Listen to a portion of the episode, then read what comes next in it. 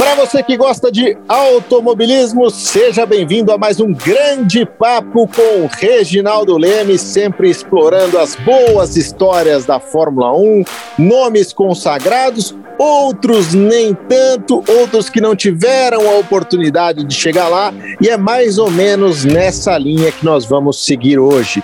Os ilustres desconhecidos da Fórmula 1, pilotos que teriam potencial até para brigar por um título de campeão do mundo, quem sabe, e que não conseguiram por diversas circunstâncias. Existe uma liberdade poética aqui no Desconhecidos, porque é claro que o fanático por automobilismo vai saber de quem a gente está falando, mas muitas vezes, muitas vezes são nomes que não estão aí no domínio popular, né? Os, não estão junto com os grandes campeões, as grandes feras do automobilismo. E assim a gente começa esse grande papo com Reginaldo Leme, que quem traz para você é Petronas Cintium, o lubrificante oficial da equipe campeã da Fórmula 1.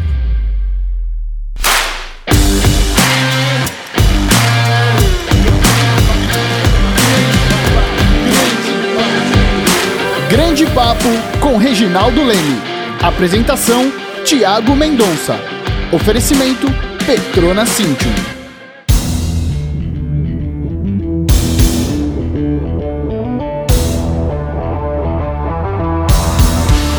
Tudo bem, Regi? Tudo bem, Tiago. Foi muito legal essa introdução, porque a gente vê nomes aí entre os que a gente vai falar, vê nomes que muita gente conhece e bem, né? É, a começar pelo primeiro aí que você vai falar, que na minha opinião e na opinião de todos, do Stefan Beloff, seria o primeiro alemão campeão do mundo. E acabou não sendo, a gente vai contar sobre ele, acabou não sendo, e essa acabou sobrando para o Michael Schumacher bem muito tempo depois. Pois é, Regi, o Stefan Beloff, um piloto que vinha sendo muito bem preparado, né, para chegar ao título mundial de Fórmula 1. Existia até uma conversa de que ele era dado certo para a Ferrari é, em 1986, seria piloto da Ferrari, e isso acabou não dando certo e a gente vai te contar agora por quê. O, a história do Stefan Beloff, né, Regi, ela já começa ofuscada, porque na corrida em que ele brilha, na corrida em que ele dá um espetáculo, um espetáculo largando lá de último, vigésimo lugar e chegando em terceiro, o cara que estava na frente dele era o Ayrton Senna, também um estreante, também brilhando com a Toleman, né? Essa foi a grande corrida do, do Stefan Beloff? Mas essa de Mônaco é, foi aquela famosa do Ayrton Senna, 1984, ele, o Senna pela Toleman é, e a, o Beloff pela Tyrrell, e todo mundo sabe, todo mundo diz que o Senna ia ganhar aquela corrida, e de fato ele estava é, ultrapassando o Prost naquele momento, né, naquele momento em que o Jack Hicks antecipou o final da corrida, só que enfim, a corrida foi interrompida e ele e valeram as, os, as colocações da penúltima volta, né? Então o Senna ficou em segundo mesmo e não em primeiro. Mas na, na mesma corrida o Beloff se sobressaía tanto e tem uma coisa, né, que todo mundo diz e ninguém pode provar, mas que os mecânicos da Toleman depois disseram que o, o carro do Senna não ia aguentar mas ia aguentar mais algumas poucas voltas. Então, provavelmente quem venceria aquela corrida seria o Stefan Beloff, né? Essa foi de Mônaco. todo mundo se lembra por causa do Ayrton Senna, mas tem o Beloff que eh, ganhou até muito mais posições do que o Senna, mas e, e, olha, é claro que o Ayrton Senna se tornou o que ele, o que ele se tornou depois, passou a ganhar a corrida no ano seguinte. O Beloff não ganhou corrida, mas o Beloff era um na, na, época era considerado assim com a mesma digamos assim o mesmo talento do Senna né? é uma coisa que é impossível também de se de se comprovar por tudo que aconteceu depois mas era um cara muito talentoso e sabe uma particularidade é, nesse mesmo ano lá é, é, tem muitas vezes a gente evi, eu já exibi até no meu Instagram fotos de uma partida de um jogo de futebol no Canadá, que éramos nós jornalistas contra os pilotos. E no, no time dos pilotos estava o Senna, estava o Beloff, Patrese, Alboreto tal. E o Beloff jogava muito futebol, mas jogava é o, Patrese jogava direitinho, mas o Beloff jogava muito. Então ele era a estrela do time dos pilotos e eles ganharam o jogo por causa do Beloff, aquele jogo de, de 84 no Canadá. Que barato. E, e mais uma similaridade com o Schumacher, então, né? Porque o Schumacher é. também sempre apontado como o primeiro campeão mundial alemão né, da história é, isso alguns anos depois do Beloff, e também um bom jogador de futebol, né, Regi? É, agora, você falava, Regi, que não foi a única, né? Para você ver, mais uma vez, como a história do Beloff acaba sendo ofuscada em diversos aspectos. Então, ele brilhou em, em, um outra, em uma outra oportunidade, né, além dessa de Mônaco. É, foi essa corrida de Dallas. É. Foi o único grande prêmio disputado em Dallas e foi uma coisa assim, é, um, um, dia, um domingo, nossa, cheio de problemas, o fim de semana todo, porque eles prepararam o circuito de Dallas dentro de um parque, mas não cuidaram do asfalto. Então, a coisa assim, cada treino desfazia o asfalto, e aí chamavam lá ó, as máquinas e eles iam colocando asfalto no lugar. É, faziam os buracos bem profundos, buracos pequenos, mas bem profundos, para colocar aquela camada de asfalto e, e, e, aí realizava outro treino, mais um monte de problema. E foi assim até o domingo. No domingo, antes da largada, é, assim, a largada foi dada quatro horas depois do, do horário previsto, porque eles tinham tinha o warm-up naquela época, fizeram o warm-up e ainda teve corrida preliminar, e o asfalto se foi. Então, os caras asfaltando a pista antes da corrida não é, é, não é um asfalto assim, não é uma camada em cima das outras, eram tapar os buracos, né? É, como eu disse, com cavidades bem profundas e tocar asfalto ali para dentro, tocar o piche ali para dentro. É, e o Bernie Eccleston observando aquilo tudo. Os jornalistas atônitos. E aí fizemos uma pergunta para o Bernie Eccleston. O Eccleston, né, sempre político, é, polêmico, aquelas respostas tradicionais e, e engraçadas, né, é, irônicas. E aí todo mundo fez essa pergunta, o Bernie, mas como é que vai acontecer? Vai ter corrida? Como é que está essa situação? Ele, ele falava assim, maravilhoso, está tudo maravilhoso. Aqui nos Estados Unidos tudo corre muito bem. E aí todo mundo ficou com aquela cara de tacho e teve a corrida. Que impressionante. É o típico Bernie Eccleston, né? Típico. E, e, o, e o Beloff andou muito bem, mas acabou batendo, né, naquela prova, é, não, não conseguiu concluir. Ele bateu, né? Ele bateu. Mas foi uma sensação da, dos treinos e da corrida. Foi uma sensação dos treinos de corrida disputando disputando pole position, sabe? Pois é, e, e na verdade, é, logo depois, na verdade essa polêmica já existia, né?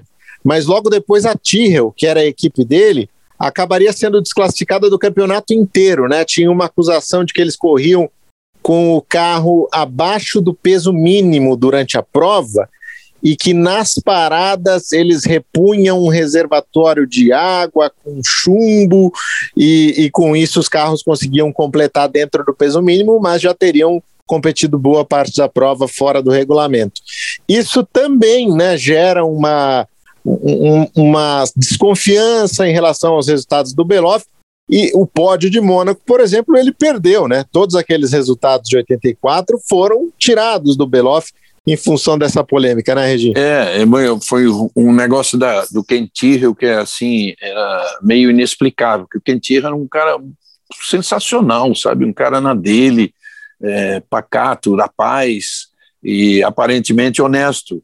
E aí isso aí foi uma foi um dos grandes escândalos da época, dos anos 80, que não sabia ainda o que é ter grande escândalo, né? Pelo que a gente ia ia ver nos anos seguintes. Ainda não tinha surgido um tal de Flávio Briatore, né? Pelo menos não na Fórmula 1. Por aí, exatamente. Quer dizer, não, não, tinha surgido ali como chefe de equipe, né? A, a Benetton já, já começava a, a patrocinar, enfim, já começava a ter participação também na Fórmula 1. Aliás, compraria a Toleman, né? Que foi a equipe que o Ayrton Senna corria na, naquele ano. Agora, o, o Beloff, Regi, naquele mesmo ano de 84, ele acabou sendo campeão mundial de carros esportivos, né? Que era um campeonato também muito considerado, tido como a, a Fórmula 1 dos carros esportivos, né? E por esse mesmo campeonato que ele disputava paralelamente com a Fórmula 1, em setembro de 85, ele acabou morrendo enquanto disputava os mil quilômetros de Spa-Francorchamps. E a coincidência é que o acidente dele foi com o Jack Hicks, o mesmo diretor de prova lá de Mônaco que encerrou a corrida com 31 das 76 voltas, né, alegando questões de segurança. E eles bateram no Rouge, e o Porsche que o Beloff pilotava acabou pegando fogo e assim a carreira dele terminou. Ele morreu ali. Ele era dado como nome certo, como a gente falou, para a Ferrari em 1986. Uh, eh, era mesmo, Regi, como se diz na Fórmula 1, Championship Material, ou seja, o cara que poderia ter sido campeão mundial? É o que todo mundo considerava, Tiago. Era o que todo mundo uh, tinha assim, apostava tanto nele como no, passaram a apostar nele e no Senna da mesma forma. É, são pilotos que enfrentaram é, Alain Prost e, e Nick Lauda, né? Conseguiam superar, ultrapassar os caras em, em, corrida. Então, ele era mesmo tido como tal, um garoto novo, ainda bem novo, não é novo na idade que eles chegam hoje, mas, mas era novo, e, e prometia muito. E essa história da Ferrari, é, a gente ali no paddock, né, que a gente convivia com jornalistas italianos, eu sempre convivi muito com jornalistas italianos, era assim, era um nome meio, meio que certo, né, pelo menos comentado, bastante comentado para para ser um contratado no final, exatamente ali por, por, em torno de setembro de 85, que era como naquela época a, a corrida de Monza era onde aconteciam as coisas, ou pelo menos onde eram divulgadas as novas contratações. E, e você vê, ele morreu exatamente nessa época, numa época em que ele poderia ser anunciado como piloto da Ferrari de 86. Pois é, ele morreu com 27 anos, mas ele morreu logo na segunda temporada dele de Fórmula 1, então realmente é, a gente não tem como saber até onde poderia chegar o Beloff é, sendo contratado pela Ferrari logo no terceiro ano dele, né? É, que era o que provavelmente uh, aconteceria. É um nome aí que nem todo mundo conhece e que está na nossa lista de ilustres desconhecidos pilotos que poderiam ter chegado ao título mundial. O outro cara que eu vou chamar aqui, Regi, é um nome, um sobrenome muito conhecido agora, né, principalmente nos últimos anos na Fórmula 1, que é o Magnussen, mas é o pai, é o Ian Magnussen. O, o Ian Magnussen tem uma história até parecida, uh, digamos assim, com a do Lewis Hamilton, porque ele foi abraçado pela McLaren, né? A McLaren falou: esse é o cara que vai chegar e vai ser o nosso piloto de futuro. Então ele foi abraçado já na base, né? Não tão cedo quanto o Hamilton, mas foi abraçado pelo Ron Dennis já nas categorias de base e não vingou, né, Regil? Ian Magnussen não, não era tudo que a gente imaginava. Esse nunca mostrou nada na Fórmula 1. E olha que estranho, né?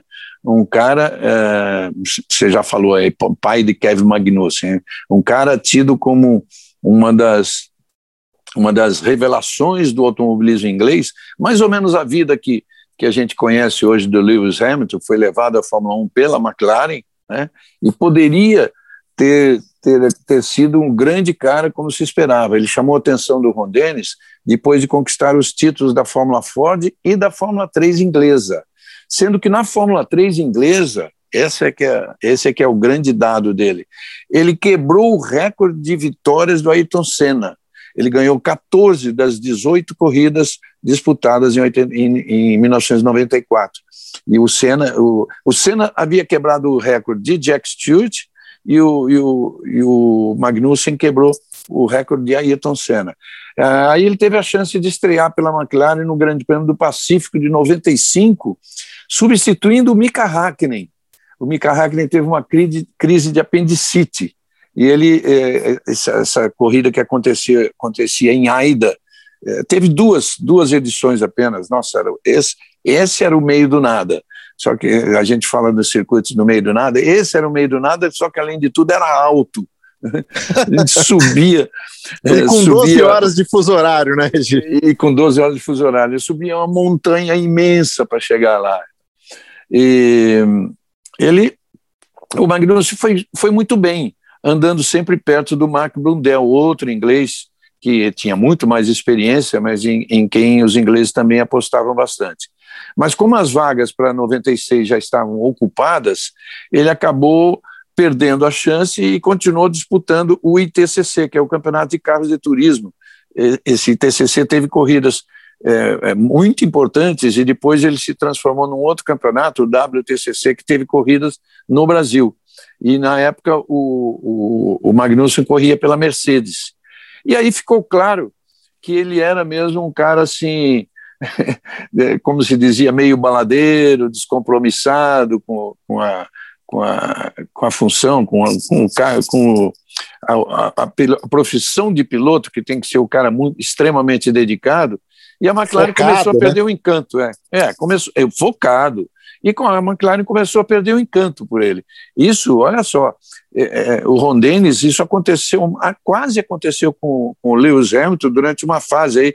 Todo mundo se lembra que o Lewis Hamilton andou muito baladeiro e tal, e o, e o Ron Dennis chegou numa época em que o Hamilton botou para dentro do box dele é, alguns cantores, umas, uns cantores de rap, uma cantora famosa, não me lembro se era Rihanna, mas era uma cantora famosa que, com quem ele andava. Então, estava lá o box cheio, foi numa corrida no Canadá, se não me engano.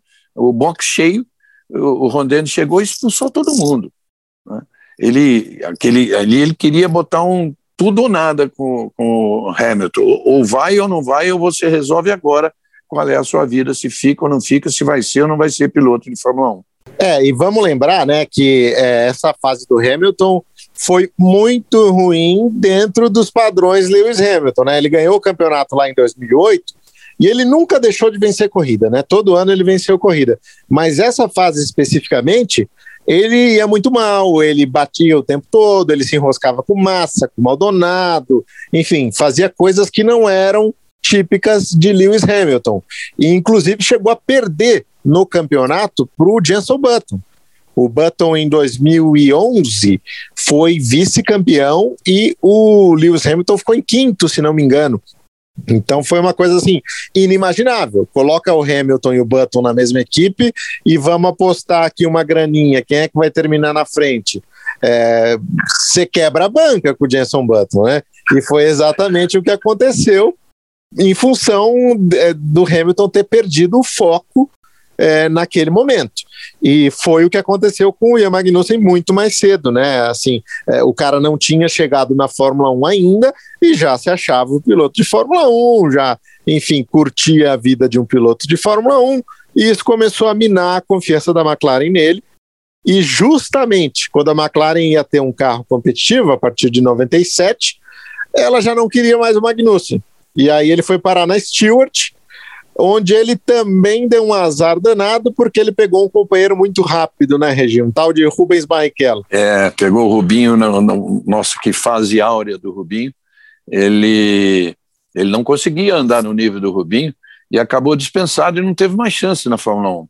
Recentemente, ele foi até bicampeão da WeatherTech, um campeonato de longa duração dos Estados Unidos em 2017 e 2018.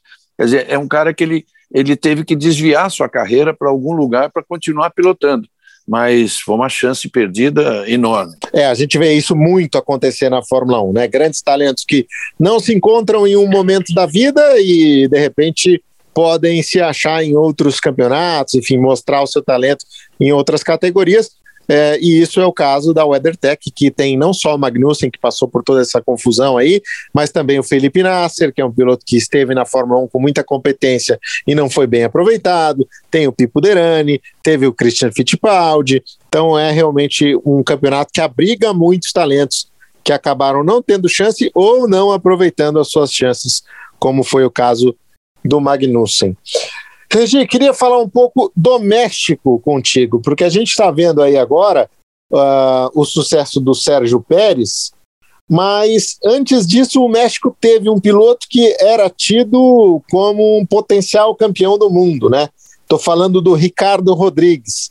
Esse é um pouco antes, né? Chegou um pouco antes aí da, uh, da sua cobertura na Fórmula 1, que veio a partir dos anos 70, mas era um nome que todo mundo conhecia no, no paddock da Fórmula 1, né? Mesmo tanto tempo depois, ainda era um cara muito falado, né? Ricardo Rodrigues. É, é, nessa época, eu acompanhava muito o automobilismo internacional, até pela revista Autosport brasileira. Ela dava bastante, né? tinha Autosport inglesa e tinha Autosport brasileira, que dava, é, publicava muita coisa sobre o automobilismo, né, a Fórmula 1 principalmente, né?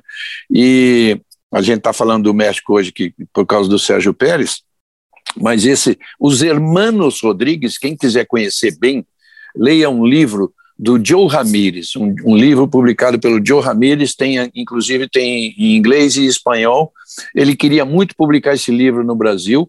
Ele está sempre em contato comigo, o Joe Ramírez, que já abandonou a Fórmula 1, mas para quem não se lembra bem quem foi, o Joe Ramírez começou a carreira dele com os Hermanos Rodrigues, depois ele foi o, o manager do Jack Stewart, foi campeão mundial com o Jack Stewart, é, foi um cara que se destacou muito, veio a trabalhar na equipe Copersuca Fittipaldi no Brasil, e aí ele, ele, ele já era muito amigo dos brasileiros, ele se tornou mais ainda, e depois foi o cara responsável, foi um dos responsáveis pela ida do Ayrton Senna para a McLaren.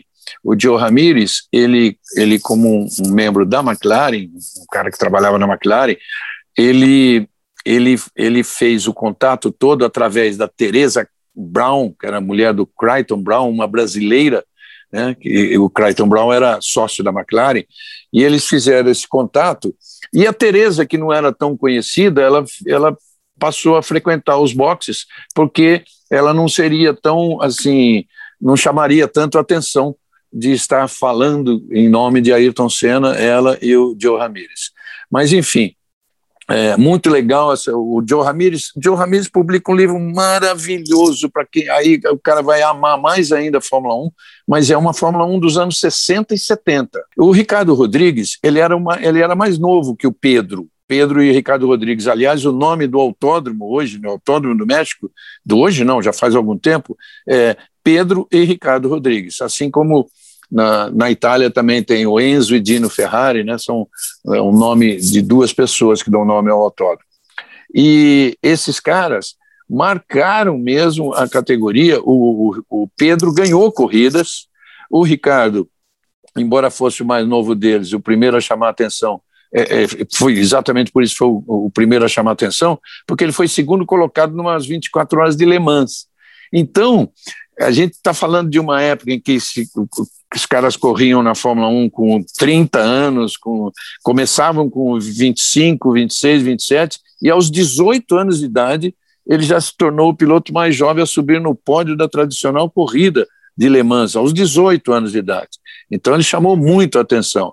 E outros recordes viriam, já que no ano seguinte a, a Ferrari chamou o Ricardo para disputar o Grande Prêmio da Itália marcando então a sua estreia na Fórmula 1 aos 19 anos de idade. Quase aquilo como como hoje fez o Verstappen, que só começou aos 17, né? Pois é, e, e, graças a essa ascensão meteórica, né, ele ainda hoje é o piloto mais jovem que já andou num carro da Ferrari, né? E você fala, né, o Verstappen hoje com 17, outros pilotos aí, Alguer Soares chegou com 19, a, a turma começou a chegar mais cedo recentemente. Mas antes não era assim.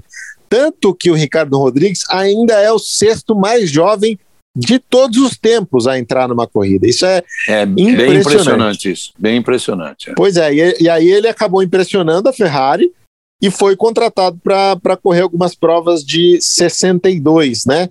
Uh, ele chegou a fazer uma, algumas participações esporádicas, até teve um bom desempenho, não chegou a vencer corrida, mas, mas vinha bem e era tido como um nome de futuro. Só que aí em novembro, Regi, é, ia ter uma corrida extra-campeonato no México, e aí termina a, a, carreira do, do Ricardo, né? É verdade. E eu estava falando nos anos 70, porque na verdade foi em 1970, né? Que morreu o Pedro Rodrigues, não foi isso? Isso, Se eu não estiver enganado. Exatamente. E o exatamente. Pedro Rodrigues ganhou corrida, ele ganhou inclusive uma corrida de Spa-Francorchamps, muito, muito importante. Mas aí, essa, nessa corrida extra-campeonato no México, veja só, é, que não valia pontos para o campeonato, a Ferrari não foi. mas o Ricardo não podia ficar de fora, ele era a atração né, do, do, do público mexicano, e ele fechou um acordo para participar com a equipe particular de Robert Walker. O Robert Walker ele, ele alugava carros de, outra, de outras marcas, inclusive ele, ele ficou na Fórmula 1 durante muito tempo, atravessou quase os anos 70 todo com os carros da. Com os, ganhou corrida, ganhou corrida. O, o, o Jean-Pierre Beltoise ganhou com os carros da BRM. Jean-Pierre Beltoise ganhou corrida do, do, de Mônaco com um carro, ainda estava com o Robert Walker. E nos treinos, o Ricardo Rodrigues então sofreu um grave acidente na curva peraltada, né, naquela curva perigosíssima que hoje não tem mais, porque o Autódromo do México é completamente diferente. Aliás, a curva peraltada existe e, e ela é usada ainda nas corridas de longa duração, corridas de carros esportes lá no México. E aí o Ricardo Rodrigues teve morte instantânea. Né? Foi assim muito triste mesmo. É, um nome que é, deixou saudades e deixou uma marca muito forte no México. Né? O México é, acabou vivendo essa tragédia, depois celebrou algumas vitórias do Pedro Rodrigues, e o Pedro, é, embora não, não tivesse o talento natural do, do Ricardo, era um cara muito rápido também, é, pelo que se dizia, e, e, poderia ter, ter feito uma carreira até mais extensa, mas também morreu nas pistas, e, e o México só voltou a ter alguma esperança mesmo na Fórmula 1 com o Sérgio Pérez agora, tanto que o México tem quatro vitórias na Fórmula 1. Tem as duas vitórias do, do, do Pedro Rodrigues e as duas vitórias agora do Sérgio Pérez, né? Então, uma história é, de tragédia, mas também uma história muito bonita, né? De, de, paixão pelo automobilismo por parte dos pilotos mexicanos. Olha, daqui a pouco o Regi vai falar para a gente também de um brasileiro, hein? A gente fez questão de colocar um brasileiro aqui nessa lista de pilotos que poderiam, quem sabe, ter chegado à Fórmula 1 com é, mais condições e até brigado é, por vitórias, quem sabe, por título mundial. E a gente preparou um nome de um brasileiro. Você não pode sair daí, porque já já você vai saber quem é você está curtindo aqui com a gente esse grande papo com o Reginaldo Leme, conteúdo é, que a gente sempre traz para você, com o apoio de Petronas Cintium, o único lubrificante com a exclusiva tecnologia Cooltech, desenvolvida para combater o aquecimento excessivo do motor e garantir uma performance campeã para o seu carro. Sabe aquele anda e para no trânsito? Ele é tão ruim para o seu carro quanto para você. Mas o lubrificante Petronas Cintium com tecnologia Cooltech combate o aquecimento excessivo no motor causado pelos engarrafamentos para deixar seu carro sempre protegido. Fique frio com Petronas Cintium.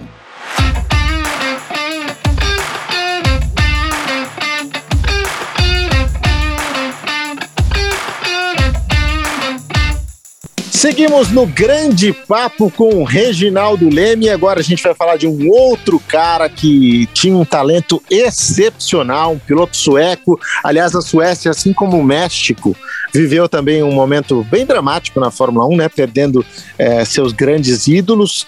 E a gente vai falar desse cara agora, que é o Gunnar Nilsson. Regi, o Gunnar foi um cara que chegou a ter até mais oportunidades do que esses que a gente falou, né? Do que o Ian Magnussen, do que o Stefan Beloff, do que o Ricardo Rodrigues, porque ele foi correr na Lotus, né? O, o Gunnar Nilsson era um cara que tinha tudo para fazer uma grande carreira, né? É, numa época boa da Lotus ainda, 76 e 77. O Gunnar, é, eu conheci o Gunnar, eu conheci bem o Gunnar fora da pista, porque o Gunnar era um tipo bicho grilo. Né? E como ele morava em Londres, imagine quem ele era amigo, do Marco Zamponi, do nosso Zampa, né? É. Ele, nossa, eles estavam sempre juntos e tal. E eu conheci ele até em corridas, antes de chegar à Fórmula 1, em corridas ali em Brands Hatch, que a gente ia muito com o Zampa, ia lá é, fazer, fazer os brasileiros que corriam na Fórmula 3.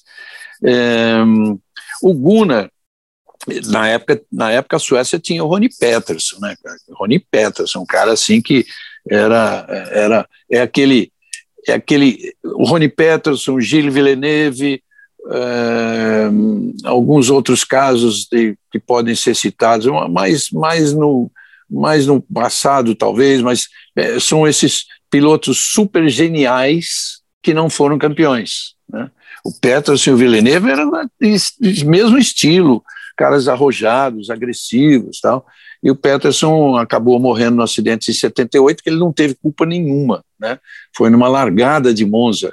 Então ele não teve culpa nenhuma. Ele quando ele estava ele estava na Lotus correndo já com o Mário Andretti, que ele chegou na Lotus junto com estou falando do Peterson.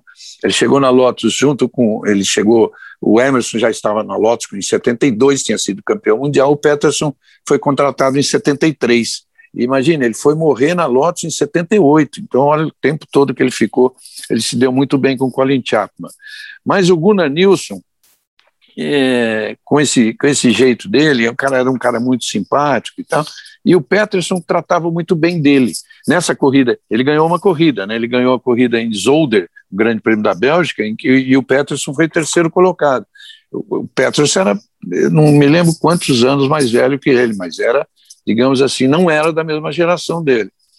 E, mas era muito bem tratado pelo Peterson. E o Gunnar, imagina, o Peterson morreu na, na, pista, mas o Gunnar ele estava no auge da carreira, com grandes possibilidades de se firmar na Fórmula 1, aí ele detectou um câncer, é, e um câncer assim muito agressivo, e ele, esse câncer, ele lutou menos de dois anos, e ele morreu, e, nossa, no, no enterro dele, na, na Suécia, foram todos os pilotos da Fórmula 1.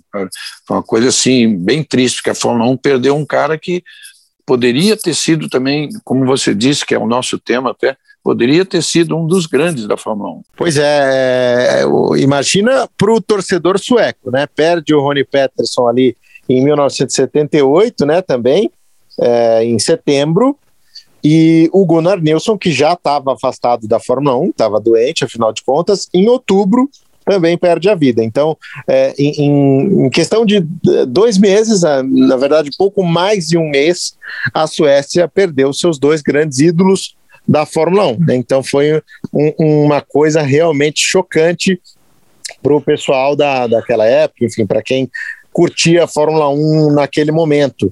E o Gunnar Nilsson, Regi, é o que você falou, ele era de uma geração muito forte, né? Ele foi adversário na Fórmula 3, que eu acho que foi quando você o conheceu, do Alex Dias Ribeiro, do Ingo Hoffman, e inclusive ganhou a, aquela temporada de Fórmula 3 contra esses brasileiros, né?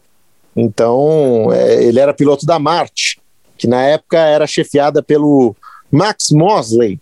Max que, Mosley. É, morreu recentemente, ex-presidente da FIA, então era um, um, um piloto com, com bastante potencial, que era muito bem quisto na Fórmula 1 também, né? O que você falou, um cara meio bicho grilo, mas que, que, que quem o conhecia gostava muito, né? Você sabe que na época da morte do Peterson, eu vi isso numa foto, foto em revistas especializadas, o, o Gunnar ajudou a carregar o caixão do Peterson. E um mês depois ele morreu. Sim, é verdade, é verdade. O, o Nilson foi já bastante fraco, né, bastante debilitado ao funeral do, do Rony Peterson na cidade natal do, do Peterson, né? Os dois eram grandes parceiros, grandes amigos.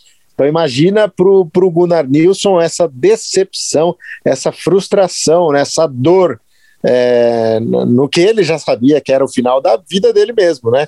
Então ele, ele partiu sabendo que o amigo dele também não estava mais aqui. Né? Para quem acredita em outros planos, pelo menos é, teria aí um, a, a, possibilidade de reencontrar o seu grande parceiro, grande amigo, né?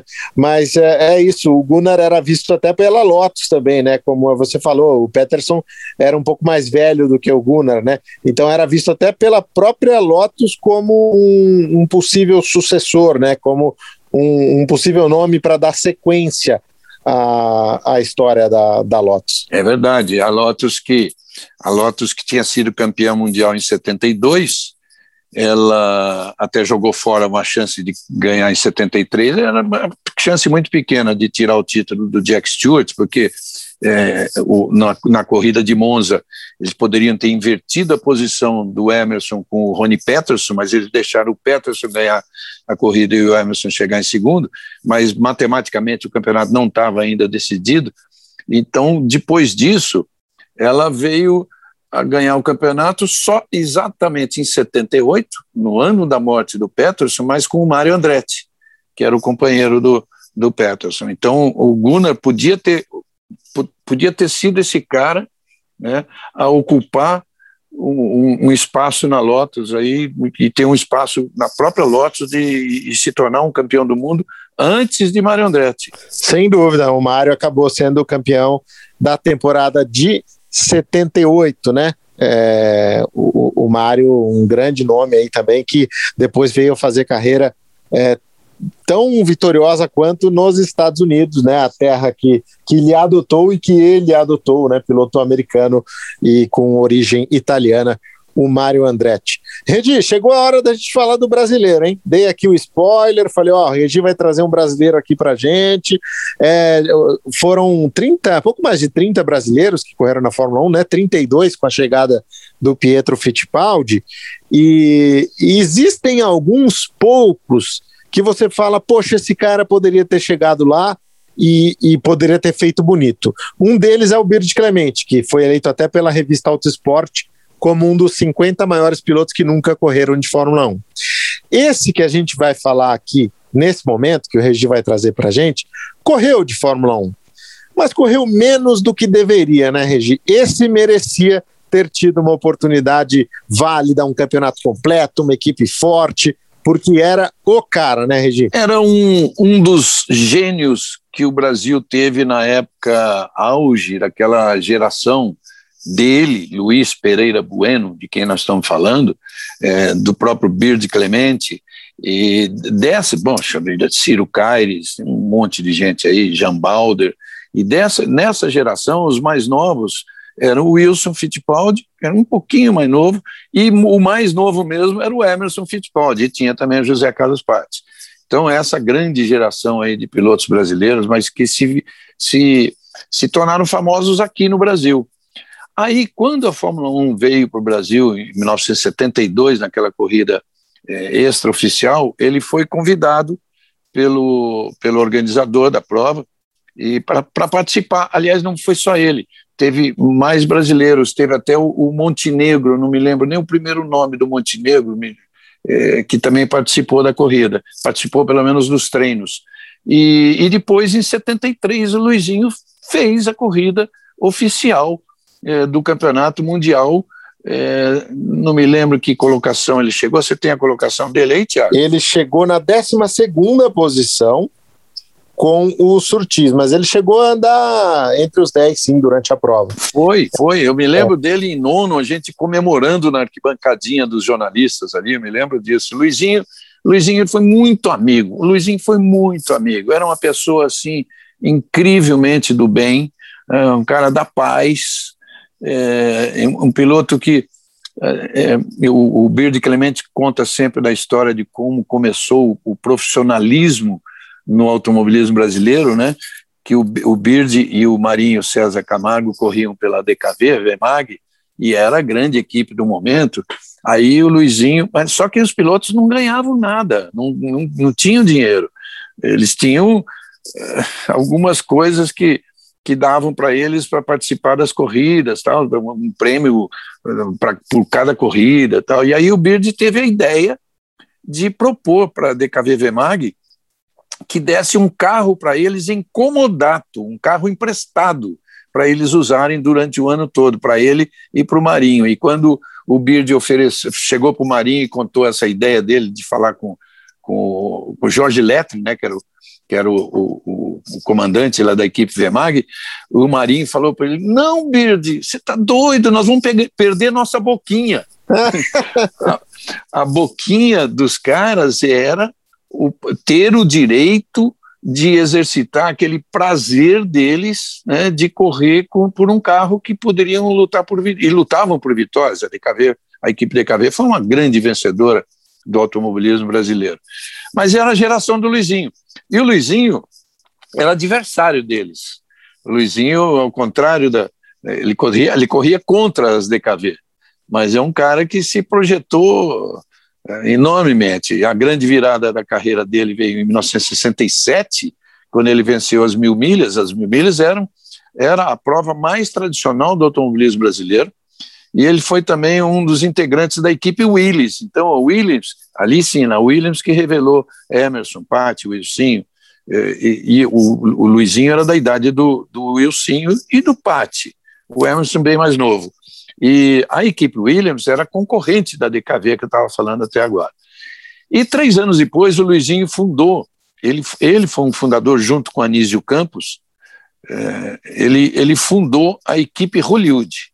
E essa equipe Hollywood tinha ali eles pilotaram carros já carros importados, né?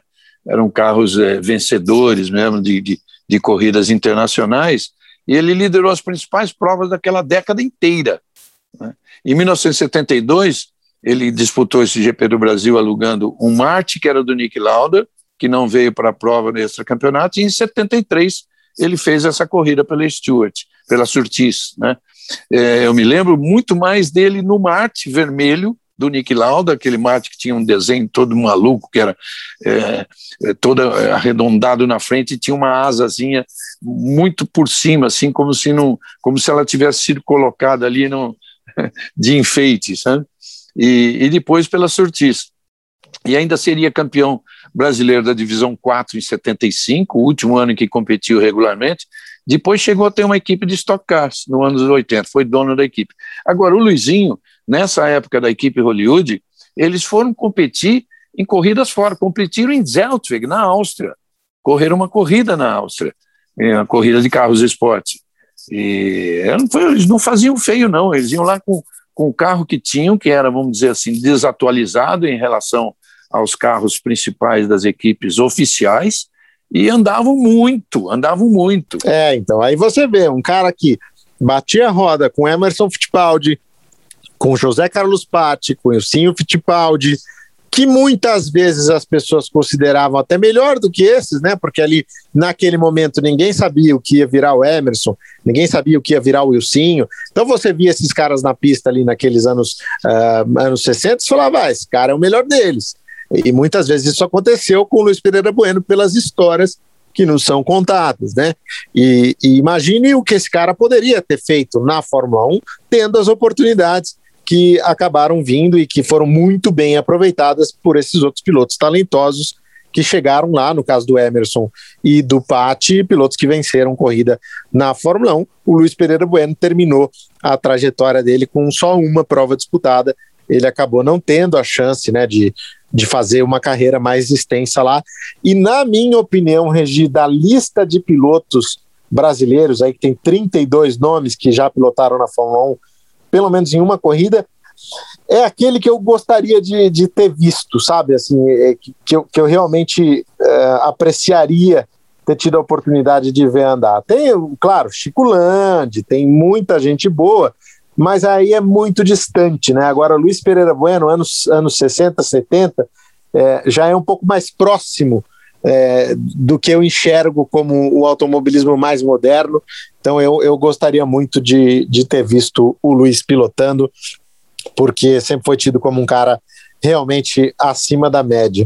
Você teria gostado muito dele, Thiago, você teria gostado muito se tivesse convivido com ele.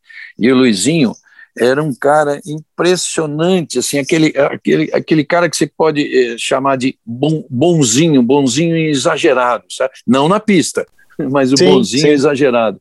E olha só que coisa. Quando o, no decorrer, depois de ter participado de um grande prêmio, ele como piloto brasileiro, assim, como um nome, um nome reconhecido no Brasil, ele não tinha direito a, a a, a credencial, a ter acesso, a convite para assistir o Grande Prêmio do Brasil. Durante muitos anos, muitos, muitos, eu vou falar para você que durante, mas muitos anos, muito, quase uma década, eu, eu arrumava um convite para ele. Eu arrumava um convite e levava na casa dele. Ele morava num apartamentozinho, apartamentozinho pequeno, é, quase no centro da cidade e eu levava para ele essa credencial, entregava para ele ir assistir a corrida. Você acredita nisso? E, e é incrível a, assim, a gratidão dele a, a, a, isso que eu fazia, que nada mais era do que um direito, mas assim, de sobra que ele tinha. Né? Acredito, Regi, acredito muito no que você está me falando, porque a Fórmula 1 realmente tem uma memória muito curta, especialmente com é, um piloto que passou por lá tão rapidamente, né? Uh, o Cássio Cortes, nosso amigo Cássio Cortes, foi assessor da Red Bull durante muito tempo. É, me conta que quando a Red Bull veio fazer uma apresentação aqui no Brasil, em 2008, com o carro da, de corrida da equipe, é, eles fizeram uma apresentação para dizer né, como é que ia ser feito uh, toda essa ação e quem que eles queriam colocar no carro, que seria, no caso, o Luciano Burti, parceiro de vocês lá na Globo, nas transmissões, e, e apresentou isso para a Red Bull, achando que bastava colocar o nome do Luciano Burti ali, afinal de contas, vamos considerar, né? A Red Bull é, é era a antiga Jaguar, a equipe é, que, é, que, que, o próprio Luciano correu em 2000 2001. Uhum. Exato. O retorno da equipe de marketing é, e da, da, da chefia do carro foi de é, me falem mais sobre este piloto. Ou seja, a, a, própria estrutura onde o cara competiu, oito anos depois, sete anos depois, já ignorava completamente a passagem dele por lá. Ou seja, as pessoas que estavam lá, os jovens que vieram a ocupar esses cargos, já não, não conheciam mais. Então a Fórmula 1 é cruel nesse sentido e é muito fácil você sumir do radar, né? É impressionante. É uma pena que isso tenha acontecido com tantos outros talentos que, que, que passaram por lá. Agora, Regi, temos também, é, e eu queria aqui é, concluir o nosso grande papo, falando de um nome que não passou pela Fórmula 1, que cara que não teve nenhuma chance, nunca pôde largar num grande prêmio, mas que é tido como um dos é, grandes talentos da história do automobilismo mundial. Estou falando do Tom Christensen, Regi. Para quem é, acompanha só Fórmula 1, certamente esse é um nome que está fora do radar. Quem é o Tom Christensen e por que, que ele está na nossa lista, Regi? Bom, é o cara que simplesmente o cara que venceu Le Mans, assim, ele, ele enfileirou vitórias em Le Mans, né? Tanto que é chamado do senhor Le Mans em função de suas nove vitórias na corrida de longa duração mais famosa do mundo. O Tom Christensen é um dos maiores pilotos de todos os tempos, mesmo sem nunca ter passado pela Fórmula 1. Ele foi campeão alemão e japonês de Fórmula 3, venceu corridas na Fórmula 3000, eu vi ele correr na 3000, na Fórmula Nippon, também no Japão, no DTM, no BTCC, e quando surgiu a chance com uma convocação de última hora assim para correr em Le Mans em 97, ele foi e venceu logo na estreia. Enquanto adversários da base como Alex Zanardi e Mika Hakkinen alcançaram sucesso nos carros de Fórmula 1, né, os companheiros dele da época, é, o Tom Christen se concentrou nas corridas longas. Mas valeu a pena. É, não sei se, se ele, isso o satisfez na vida, porque fica faltando sempre você entrar num carro, especialmente se for um carro competitivo na Fórmula 1. Mas são, foram nove vitórias em Le Mans e mais seis nas 24 horas de Sebring, nos Estados Unidos. Quer dizer, ele tem, ele tem vitória, ele tem, ele tem 15 vitórias em duas das mais famosas corridas de longa duração da história. Isso basta, né? Basta. Basta. Você sabe que aqui em São Paulo, ah, uma vez a, a equipe que ele competia no Mundial de Endurance promoveu um almoço dos jornalistas com os pilotos. E eu tive a sorte, eles espalharam os pilotos assim pelas mesas, é, e eles estavam de costas, eu não, não, não, sabia exatamente quem era quem, mas eu tive a sorte de sentar do lado do Tom Christensen. E a gente pôde conversar um pouco nesse almoço, e eu perguntei para ele, falei, cara, a, a, Fórmula 1 de alguma forma, você deve ouvir essa pergunta sempre, mas a Fórmula 1 de alguma forma te, te faz falta? E aí ele citou o exemplo do André Lotterer, o piloto que também compete com ele no, na, nas provas de longa duração, e falou: olha, o Lotterer teve uma chance lá de correr a prova da Bélgica pela Caterham. Me diz o que, que mudou na vida dele. Eu falei: é, você tem razão, não, não mudou absolutamente nada. E ele falou: então, eu não tenho por que lamentar ter seguido um caminho diferente se minha vida é tão é, é, é assim tão é, né, de, de, tanto sucesso, de, de, de, tanto reconhecimento no mundo todo. E aí aconteceu nesse almoço, Regi, uma coisa muito legal nessa churrascaria que a gente estava. Eles têm uma garrafa de vinho lá que é, está assinada por dois grandes esportistas que estava assinada por dois grandes esportistas que passaram na churrascaria, o Pelé e o Schumacher. E o gerente do restaurante levou essa garrafa até o Tom Christensen e disse: A gente quer a sua assinatura aqui também. Então, olha isso, né? É um cara que não tem esse reconhecimento aqui no Brasil, vamos ser sinceros, vamos ser honestos. É um, um, cara que vence em Le Mans não, não, não tem esse alcance aqui no país, mas é, o, eles quiseram, eles fizeram questão de ter a assinatura dele também ao lado do Schumacher e do Pelé. Achei bem, bem tocante, bem interessante e mostra o, o tamanho dele, né? Mesmo é, não tendo passado pela Fórmula 1, o quanto ele, ele foi importante para o esporte. Mas que namoro, história, que história, é, não, que história, história essa. E, história. E, e, corrobora aquilo que eu estava dizendo, que eu, eu não sei, eu não sabia, eu ainda disse, eu não sei se ele se considera completo sem ter pisado na Fórmula 1 num carro competitivo. E ele faz bem essa, ele faz bem essa ressalva, né? O que, o que teria sido para o se, se guiasse uma Caterham, né? Não teria sido nada. Né? Pois é, exatamente. E, e, assim, apesar de nunca ter passado por lá, namoro sempre teve, né, Regi? Acho que um cara desse potencial é, sempre está no radar, né? Ele, ele sempre esteve na lista de possíveis pilotos para a Fórmula 1, né? Pelo menos no final dos anos 90 ali. É, ele, eu me lembro que ele chegou a testar pela Minardi, pela Tyrrell, é, pela Williams. Ele ajudou a desenvolver os pneus Michelin, que eram os pneus que na época equipavam essas equipes.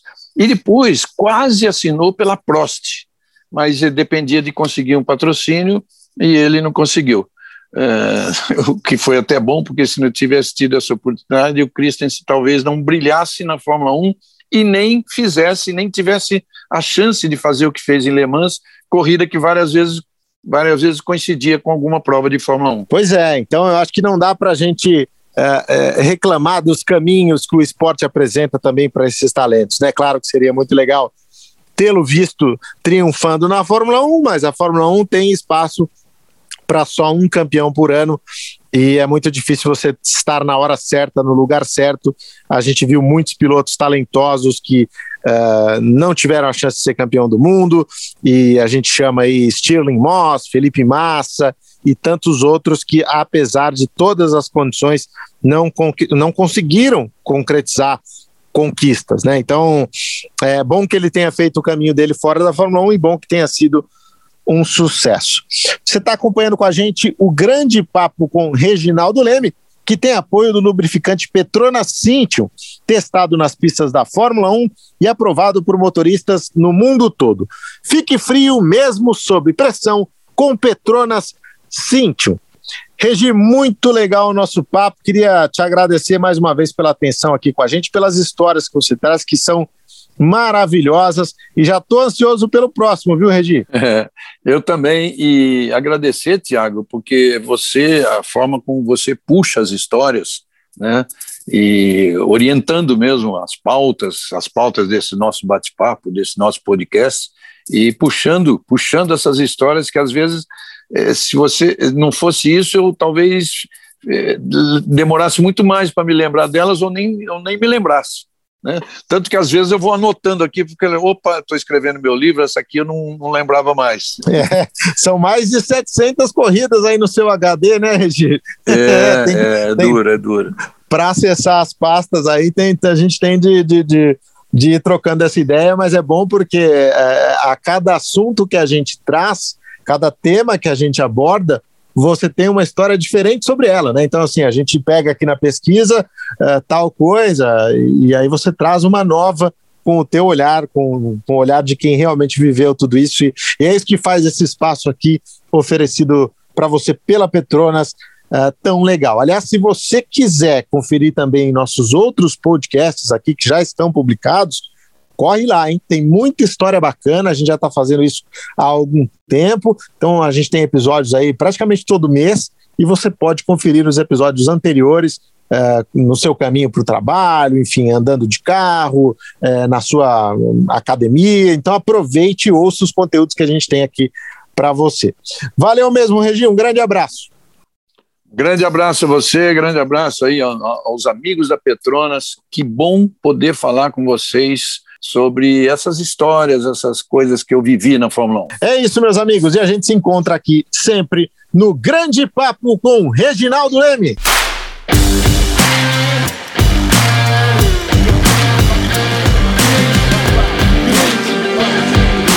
Grande Papo com Reginaldo Leme. Apresentação: Tiago Mendonça. Oferecimento: Petrona Cintium.